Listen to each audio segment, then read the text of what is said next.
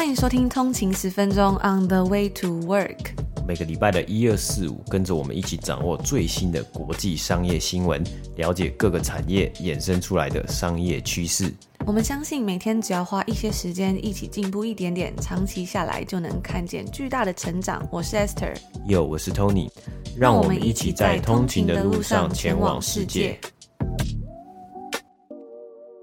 大早安，今天是十二月十六号，星期五，欢迎回来通勤十分钟。大早安，本期节目由善存维他命赞助播出。我们在节目之中呢，常常会跟大家分享有关于许多 CEO 的访谈内容。但是为什么要去收听这些 CEO 的访谈呢？因为啊，其实可以从这些人的口中学习到非常不同的宝贵经验。有的领导人呢，讲话逻辑清晰，就可以学习他的英文语法还有口说；有的领导人呢，则是非常的有远见，就可以了解到哇，原来面对市场环境啊，还有竞争，可以有不一样的策略跟反应。而也有许多的 CEO。呢，时常会分享他们自己的人生哲理，还有如何要在忙碌的工作环境之中维持高效率的工作表现。那我最近呢，就非常喜欢看 Bloomberg 彭博的主播 Emily Chang 的访谈。先前呢，他离开了 Bloomberg 的每日新闻组，专心制作他的访谈节目。我很喜欢看他去挑战不同的科技的 CEO，还有创办人，像是我们先前呢在飞机上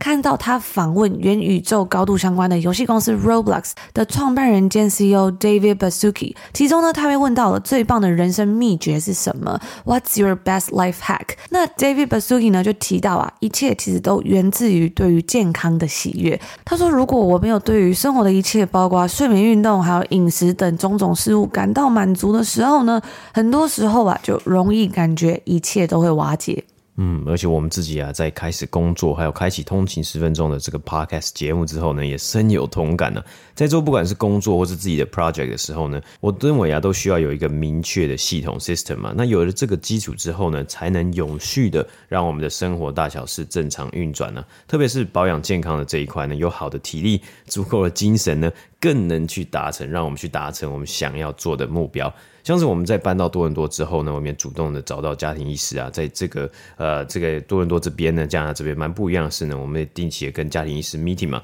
那根据我们的需求讨论啊，需要诶做什么样的事情来增进保健。例如在做完健康报告之后呢，医生提到 sr 比较缺铁啊，可能会比较容易没有精神或是影响情绪啊，所以他建议铁这个关键的营养素。那这也是我们在主动了解之后才会发现的嘛，那也显示出来啊，其实身体呢需要。各种不同的维生素跟矿物质嘛，平常呢真的不知道，哎，不会知道自己还缺什么，所以现在我们每天都会吃善存男女性综合维他命啊，可以帮我们呢补充二十二种人体必需的关键营养素，提升活力、保护力之外呢，更针对男生然后女性呢有专属的配方，特别增量啊各自所需的营养素嘛，像以男性来说呢，就有增量锌，帮助维持生殖功能，还有增量维生素 B2、一。维持皮肤健康，从头开始。女性的配方呢，就增量了钙、维生素 B one，可以帮助入睡，还有增量维生素 C，促进胶原蛋白形成，让你有个好气色。要吃进去肚子里的东西，尤其是保健食品啊，我们更是注重品质。那善存呢，它是世界销售第一的综合维他命，有七十年专业营养科学的经验，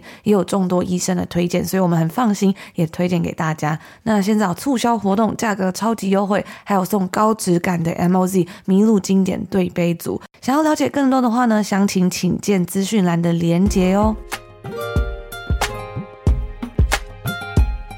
那今天我们来看一下北美时间十二月十五号周四的美股三大指数呢，道琼工业指数收盘是下跌了七百六十四点，跌幅是二点二五个百分比，来到三万三千两百零二点。S&P 五百标普百指数呢是下跌了九十九点，跌幅是二点四九个百分比，收盘来到三千八百九十五点。纳斯达克指数呢是下跌了三百六十点，跌幅是三点二三个百分比，收盘来到一万零八百一十点啊。那我们看到了，在北美时间周四呢，美股三大指数收盘皆是大跌收场啊。那本周的剧情呢，也算是高低跌宕嘛。前两周的交易日呢，股市上涨啊，其中包括了因为通货膨胀数据 （Consumer Price Index, CPI） 低于预期啊，似乎让投资人看到了一丝丝的希望。而北美时间周三呢，美国联储会也如预期升息零点五个百分比，也就是两码。但是呢，在联储会主席 Jerome Powell 的演说之后呢，市市场对于明年又增加了更多不确定性啊。因为呢，Jerome Powell 提到啊，联准会对于明年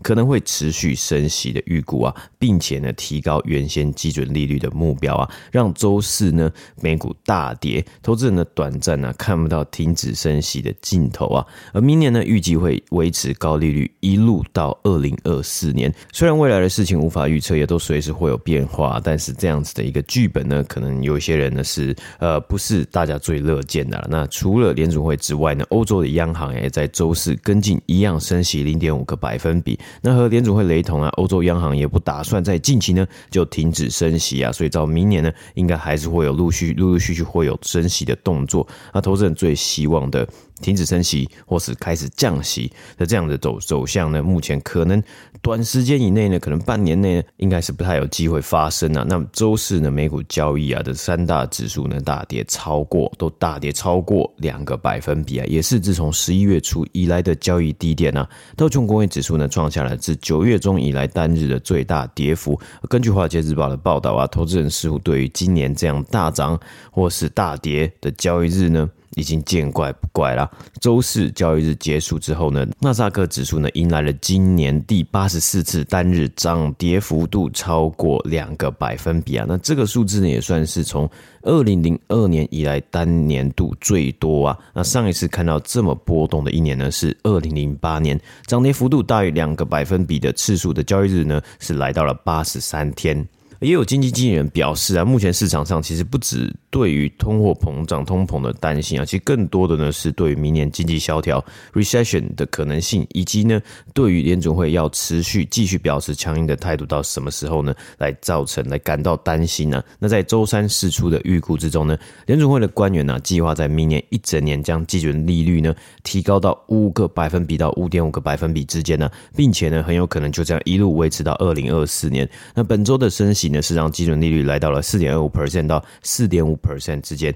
那所以啊，其实这样的决定呢，真的是为了明年带来更多不确定性啊，也间接的粉碎了有一些人希望联准会看到啊通膨数据之后呢，可以稍微放松一点点的这种愿望啊。而个股方面呢，周四 Netflix 收盘大跌了。八点六个百分比，来到两百九十块美金啊。那主要的原因呢，是来自于外媒 Digiday 的一份报告显示出啊，Netflix 在今年十一月，他们推出了含有广告的比较低费率的订阅方案，它的成效。好像不如预期啊，那没有达到一个诶好的开始。根据这个报道呢，Netflix 目前的广告流量啊，并没有达到当初他们保证广告主可以达到的数字，也因此啊，Netflix 说他们会让广告主呢，将原先呃所放下放置的预算呢，诶分配可以分配到其他的广告投放之中啊，或是算是退还给他们呢。那因为啊，Netflix 目前它是采用诶算是计量式的广告模式啊，等于说他们会定立一个目标，比如说一个数字，那。不过呢，真正的这个结案呢、是广告有达到这样子的数字，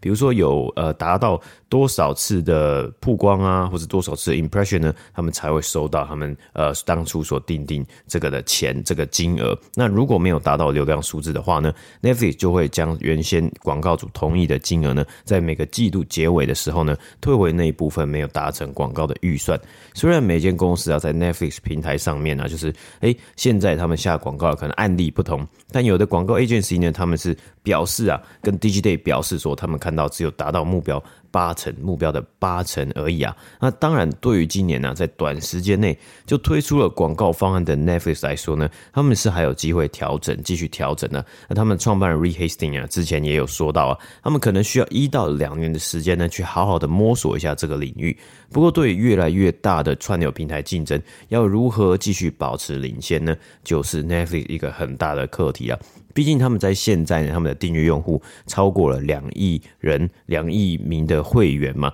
那也算是在串流平台的这个公司啊，或是呃这个串流平台的竞争之中呢，保有领先的一个呃位置啊。但是啊，能否持续的往前进，持续的领先呢，就是一个很好的问题啦。那在这一波广告主之中呢，很多呢他们都是希望，当然就是希望呃十一月上线嘛，他们就希望可以打今年第四季，还有呢十二月的圣诞假期的广告啊。所以有的公公司它在拿回预算之后呢，它会直接去下其他地方的广告，趁着年底之前呢，看能不能再冲高他们的营业额啊，或是啊，其实诶也有人会期待，也有这个厂商他们期待可以有不同的其他的解决方法呢。那甚至呢，有些方法就是有的厂商他们就直接将这个预算呢安排到了明年二零二三年的不同的这个档期。那在 DGD 的报道之中呢，也指出啊，Netflix 目前也还在持续的贩售明年二零二三年的广告版位。起初啊，他们的定价就算是蛮高的，每千次的曝光成本呢 CPM 啊，就要收到六十五块美金啊，高于迪士尼收的五十块的 CPM。那然而啊，在之后呢，后来 Netflix 也将这个价格呢降低到了五十五块美金啊。不过也有可能呢、会因为目前这样子，哎。比较嗯，比较没有说哎、这么好这么这么厉害的开始呢，广告主会有更多的溢价空间呢、去在这个五十五块再往下来去砍一点点呢、那以上呢就是今天美股三大指数的播报。北美时间的昨天呢，美国证券交易委员会 SEC 提出了他们自从二零零五年以来对于股票交易规则的最大异动更新。这四项更新的提案呢，也许会成为新一任在二零二一年呢才开始任职成为 SEC 主 SEC 主席的 Gary Gensler 他的代表作。他在二零二一年民营股票之乱之后呢，开始担任了 SEC 的主席，然后事情的发展呢就变得一发不可收拾，让大家雾里看花，嗯，我说的这个是呃，在这个民营股票的这个部分。相信我们在过往的集数里面也提到了非常多有关于这个民营股之乱嘛，大家有兴趣都可以回去找找看这些集数。那这次呢，新提出的规则啊，主要是想要针对这个叫做 Payment for Order Flow，简称为 PFOF 的交易执行方式，改革散户股票的交易规则，以促进零手续费券商他们在处理订单时候的竞价，就是竞争价格，确保散户投资人呢能够获得最佳的交易价格，让散户投资人能能够用更好的股价入手，那 Gary Gensler 就表示啊，他希望交易商呢将散户投资人的订单直接送到竞价市场来 auction，而这个 Payment for Order Flow 简称为 PFOF 的客户订单流回馈呢，简单来说，它其实就是有点像是一个交易所或者是批发做市商，然后他们给券商的回扣或者是佣金。这些券商呢，也就是帮助投资人在市场中交易股票证券公司，他们透过 market maker 做市商或是造市商处理处理用户的交易，然后呢，再从中赚取回馈跟佣金。那批发做市商呢，则是指那些为了增加股市流动性还有交易量，批发做市商会大量买卖股票来提高流动性，进而去提高最后成交的几率。造市商呢，通常会是那些在市场上具有一定信誉的独立证券经营法人，一般呢会是大型的银行啊，或者是机构。那他们呢，通常会略微领先投资人一点，在市场中创造更多的流动性，也试图要赚进利润。毕竟没有钱的生意不会有人做嘛。那很多人呢，通常就会有个疑问啊，说，诶，其实像 Robinhood 或者是像加拿大的 Wealthsimple 这些零手续费的券商，他们到底是要怎么赚钱呢？如果都零手续费的话，嗯，那他们是怎么？怎么样去营运啊？比如说维持公司的运作，还要呃养这些可能是工程师啊，他们的员工等等的嘛。大家也知道啊，就是赔钱的生意没有人会做。所以呢，其实像呃我们刚刚讲到 Robinhood 或是 Wealthsimple，他们靠的呢，其实就是像 Payment for Order Flow 或者是 Stock Loan、Interest on Free Credit Balances 或者是 Margin Interest 作为他们的主要收入来源。而我们今天所讲到的呢，就是第一个 Payment for Order Flow。所以举个简单的例子呢，像免手续费的股票交易券商 Robinhood，他会将散户投资人的订单发送到像是交易所 Stock Exchange 或者是第三方的做市商，像是 Citadel 这种呃批发做市商，而批发商呢，他们会执行成交，那交易执行方呢，他们最后会返还给像 Robinhood 或是 Wealthsimple 这些呃证券交易平台一定的利润作为佣金以及报酬，所以这整个过程就叫做 Payment for Order Flow。然后这些做市商呢，只是从散户投资人他们支付的股票价格。还有做市商实际买进的价格之间的利差，从中赚取获利。也就是我们刚刚讲到的，像是对啊，或是这些呃机构投资人呢，他们其实是有略微领先市场的这个呃特性的。所以呢，很多时候他们因为他们要创造市场中的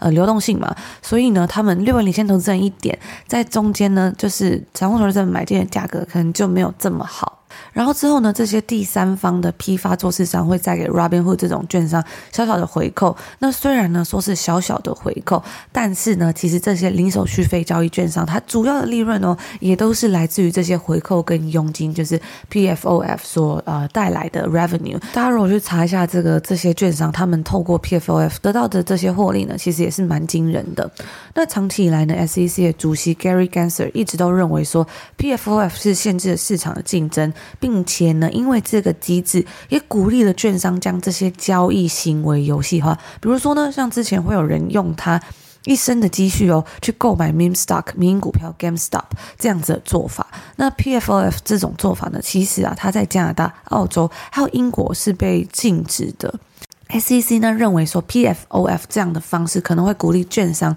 将客户的订单送到让公司获利达到最大化的地方，而非送到让客户获得最佳交易价格的地方，而且呢还存在着其他潜在的利益冲突。那过去几年呢，在 Reddit 论坛所引起的民营股之乱，让大家都开始呼吁监管机构要重新考虑美国股市数十年来他们已经已经一直习惯这样子的做法，也是 PFOF 嘛。有人呢认为说这样扭曲了券商的交易动机，并且鼓励他们以牺牲客户利益为代价，让自己的收入最大化。不过呢，相反的，当然也有许多的券商跟交易公司则是认为说，这样的说法其实并不正确。其实是因为有 PFOF 呢，才能够有有助于。确保投资人的交易指令获得顺畅的执行，还有良好的价格。那根据 JMP Securities 之前的调查中就显示呢，像是 Charles Schwab、TD Ameritrade、Robinhood Markets，还有 E-Trade 的，还有 E-Trade 等等的券商呢，去年呢就股票跟期权订单中就收取了二十六亿美金的 PFOF 的费用。也因为 PFOF 的存在呢，让零手续费券商成为了一种可能，散户涌入股市以及期权市场。那根据昨天 SEC 所提出的四项更新之中呢，其实最重要一项就是有关于 Order Competition Rule 订单竞争规则，也就是批发商必须将大多数散户投资人的交易发送到拍卖会，那交易商呢在拍卖会上会竞标，以最优惠的竞以最优惠的价格完成交易。为了强化逐单竞价，使投资人呢能够获得更好的股价，SEC 的新规则呢是要求说要公开透明的来拍卖。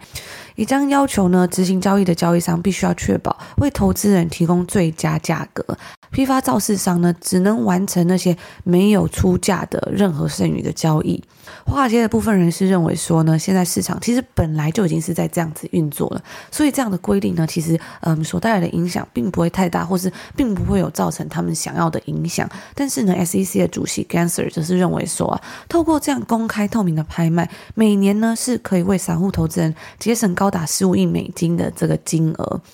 那我们今天呢，并没有深究这次其他呃三项 SEC 的跟动提案，但是呢，我们可以知道的是，这些新的规定啊，其实它的目标呢，都是希望能够保护小型零售交易商，同时呢，去削弱华尔街大佬的权利。不过呢，说到底啊，不管怎么样，其实，嗯，这些政策可能还是会拖个几年之后才会来生效跟执行。毕竟政府的效率并没有那么快速，而且当这个呃政策是牵扯到这么多金额、这么多利益的时候呢，相信它执行起来呢，肯定就是需要花一些时间的。那如果之后还有什么更新的报道呢，我们也都会在节目上面最快为大家做及时的更新消息。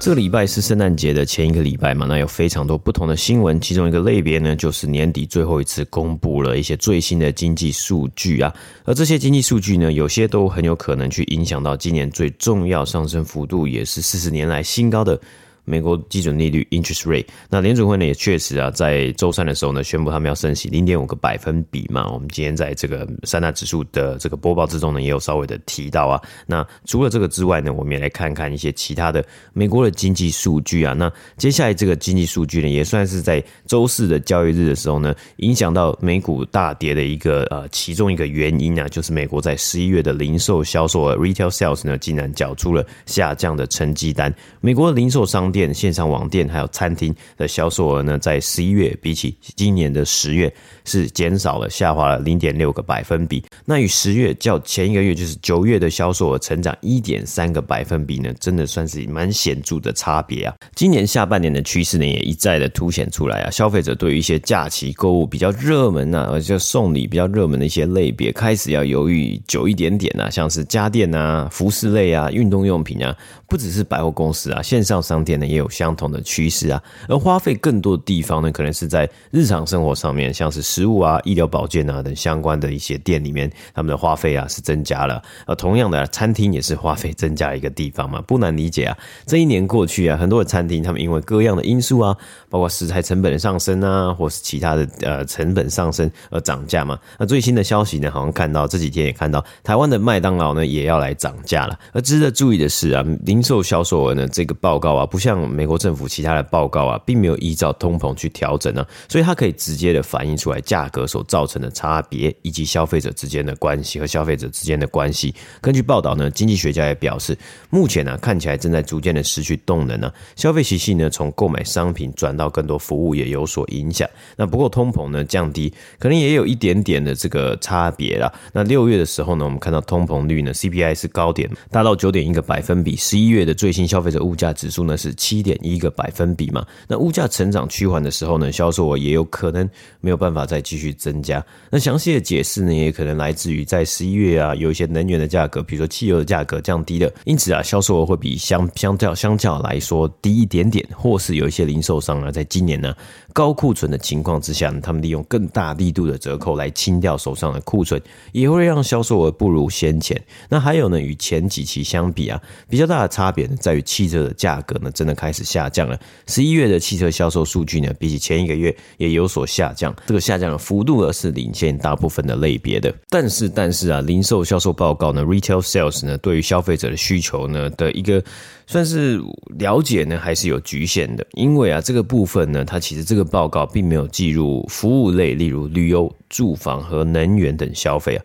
那今天呢，我们看到了，在今年呢，呃，消费者习性大幅度的改变呢，可能呢会看到更全面的数据的，会更有帮助啊。而大型的零售商啊，Walmart、Target 呢，今年也多次提到消费者的消费习惯改变嘛，他们花更多的心力在食物还有其他民生必需品上面。Costco 呢，在上周也公布了最新一季的销售额成长放缓，跟往年相比呢，他们也看到很多消费者呢，他们开始减少买大型的非必需品啊。而有一些顾问呢，还有专家团体呢，他们也是在预估说啊，今年呢，整体的假期购物季呢的销售成长啊，其实会比去年来说呢，可能会降低啊，或是呃成长率不如预期啊。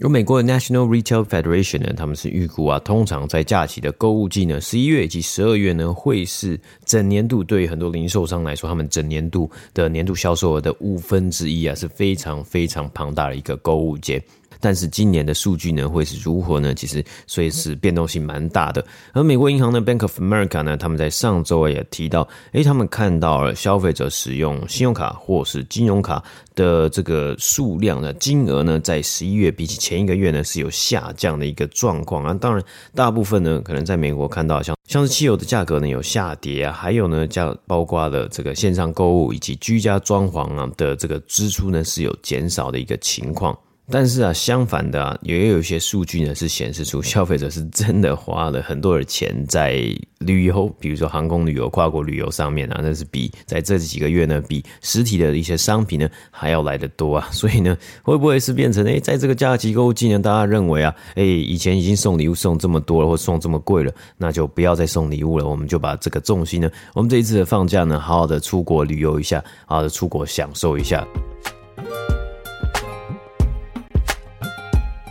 以上呢，就是我们今天星期五要跟大家分享的内容啦。那最近呢，我们已经把大部分的这个二零二三年每日一鼓励有订购的这个订单全部都已经寄送出去了，所以呢，大家应该会在陆陆续续在这几天，或是到下个礼拜就都会收到了。那剩余的本数呢，已经不多了。那最近呢，因为大家已经开始收到了嘛，我们也看到有收到日历的通勤族说啊，他就呃分享说呢，长期通勤移动时间，朋友就推荐他听通勤十分钟，一点一滴慢慢累积不同的资讯。虽然我不投资股票，但身为资深采购人，需要了解产业啊、财经名词、历史上的金融事件，也成为了一种工作习惯。所以呢，他跟朋友一起都买了二零二三年的日历，每一页呢都有不同的分享还有分析。他说他最喜欢七月所分享的。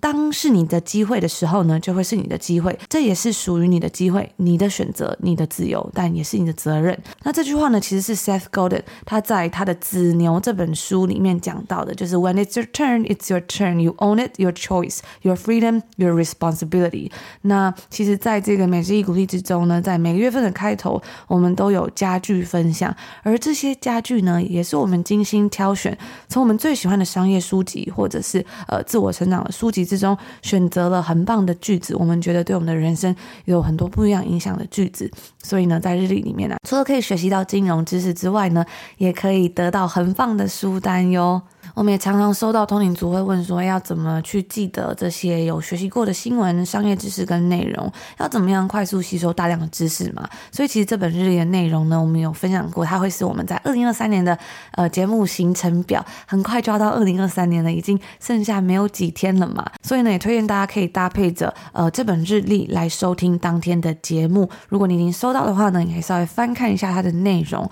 所以每天早上起来呢，你可以稍微看一下今天的公司是介绍哪一间。然后呢，再来收听通勤十分钟的节目，了解比如说最 up to date 最新，然后或者是有关于这间公司比较深入的一些不一样的介绍。除了当天重要的商业新闻啊、国际新闻之外，我们也会花一点点的时间来介绍当天在呃每日鼓励所介绍的美股公司。相信这样子做呢，也能够让大家的学习效果更加被加深印象哦。所以大家如果有兴趣的话呢，我们在今天的 show notes，就是今天的下面的节目补充链接里面也放了这本日历的我们的最后现货，就是加购表单。大家如果有兴趣的话呢，直接点选表单就可以去做最后的加购购买。那价格呢，一样是给大家在集资最后阶段的优惠。只要这个表单还开启着呢，就是还可以订购。那如果售罄的话呢，这个表单会直接关闭。所以数量有限，大家如果喜欢的话，赶快去购买。二零二三年每日一鼓励，陪你开启美好的二零二三年。对啊，我真的很期待啊！其实，呃，距离二零二三年真的不到，可能只剩下大概两个多礼拜而已嘛。那当诶真的进到的这个二零二三年的时候呢，我就是很期待可以跟大家一起啊，每天啊撕一张日历，这样子感觉，我觉得应该会是很不错的，而且。呃，如果虽然就是我们有跟大家讲说这本日历它里面的内容是什么嘛，但可能有的时候呢，还是会诶没有看到，或是说诶因为它的内容它的公司很多嘛，所以每一天呢好像都是一个惊喜，就是好像在拆一个惊喜包。我今天撕下来，诶下下一页呢，明天呢是讲什么样的公司？那在明天呢是讲或是分享到什么样的呃财经名词啊，或是历史金融事件啊？那真的很期待呢，在节目上面呢，我们也。针对当天的内容呢，更深入的来做一些介绍啊，或是更深入的分享。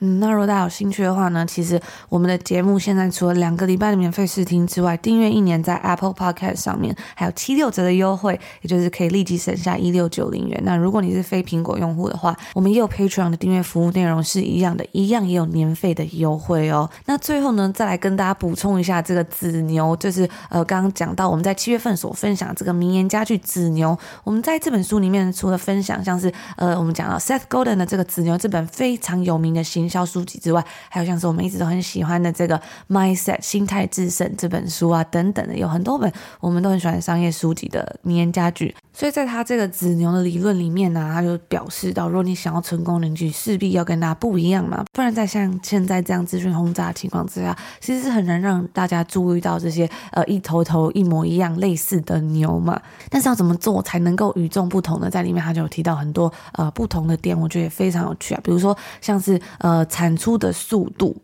对不对？你要很快，还是你要很慢？或者是你的产品的规模，你要非常的大，不然就非常的小嘛。所以像是规模大的话呢，可能嗯，你就要用比较低价来促销；或者是规模比较小的话呢，你是不是就要用限量的方式让大家来抢购等等的？以及包括像是找出你的核心业务的极限，了解你对手的优缺点等等的，就是这本书呢里面讲到了非常多。那我觉得也是一本很棒的书，所以我们就在七月份的那个呃日历之中就跟大家分享。享。以后有机会，如果大家有兴趣的话呢，我们也可以跟大家分享有关于这个呃行销大师 Seth Godin 的这本书。那我们今天的节目呢，也会是通勤十分钟我们第四季的最后一集啦。很快呢，我们终于要迎来第五季，因为第四季也做了三百多集了嘛，也是非常漫长的一段时间。非常感谢所有通勤族一路以来的支持跟陪伴，跟我们在一起，每天一起成长。从疫情，嗯，当时我们被关在家里，然后当时呢，呃，不管在台湾或者在世界各地呢，都笼笼罩在蛮忧郁的时期。跟着大家一起，我们撑过了这段时光，互相鼓励。然后在这样子停滞不前的社会氛围之下，我们依然没有放弃。那现在呢，到了岁末年终，是一个好好来喘一口气、休息一下。很快的，我们就要重新整装旗鼓，然后呢，迎接美好的二零二三年，然后还有第五季的到来。所以呢，我们在十二月二十号到十二月二十七号会暂停更新，然后在十二月二十八号开始呢，我们就会做 soft launch，就是一个呃算是试营运，然后呢，开启我们的第五季。在最后呢，我们真的要再跟大家说一次，真的非常谢谢大家这一年以来的陪伴。那我们就在十二月二十八号的第五季，到时候见喽！到时候见喽！拜拜。